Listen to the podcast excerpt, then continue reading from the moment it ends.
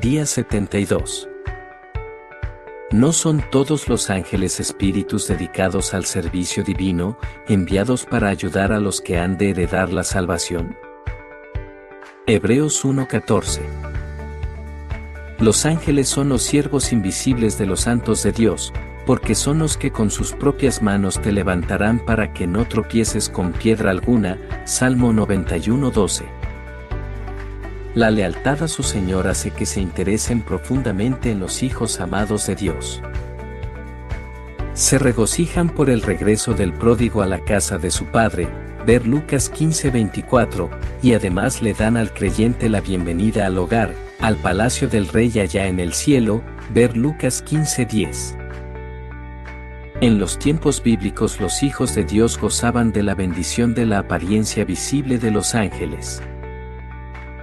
Incluso hoy, aunque no los vemos, los cielos están abiertos y, los ángeles de Dios suben y bajan, Génesis 28:12, para visitar a los que han de heredar la salvación.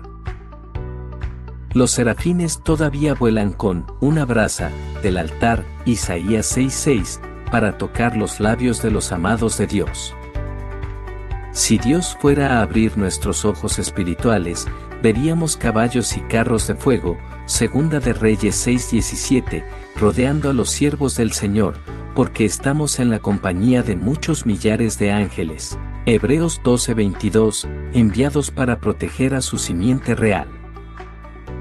Por lo tanto, estas palabras del himno de Spencer no son ficción poética, con qué frecuencia partirán con sus plumas doradas los cielos etéreos, cual asistentes alados contra los horrendos demonios para auxiliarnos.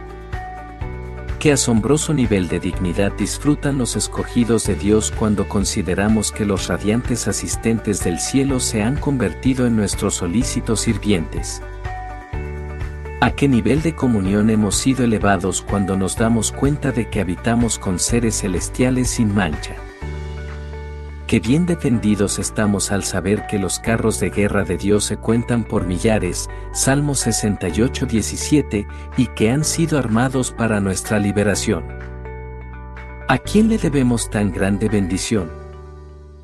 Que el Señor Jesucristo siempre reciba todo nuestro reconocimiento porque es por medio de él que Dios nos hizo sentar en las regiones celestiales, Efesios 2.6, muy por encima de todo gobierno y autoridad, poder y dominio.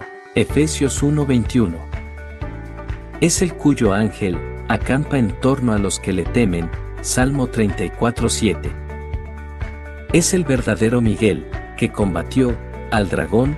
Apocalipsis 127. Salve, Jesús, presencia de Jehová. A ti te ofrezco mis votos diarios. Qué bendición es saber que Dios creó a sus ángeles para que fueran espíritus dedicados al servicio divino, y que están aquí para servir a los hijos de Dios. Su ministerio continúa más allá de esta vida, ya que se nos dijo del pobre hombre que murió, y los ángeles se lo llevaron para que estuviera al lado de Abraham, Lucas 16:22. Y por Joel sabemos de la vastedad de las huestes angelicales de Dios, truena la voz del Señor al frente de su ejército, son innumerables sus tropas y poderosos los que ejecutan su palabra, Joel 2.11.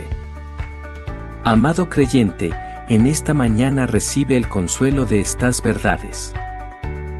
Que el ministerio del Señor para nosotros por medio de sus ángeles nos inspire para servirlo con mayor confianza.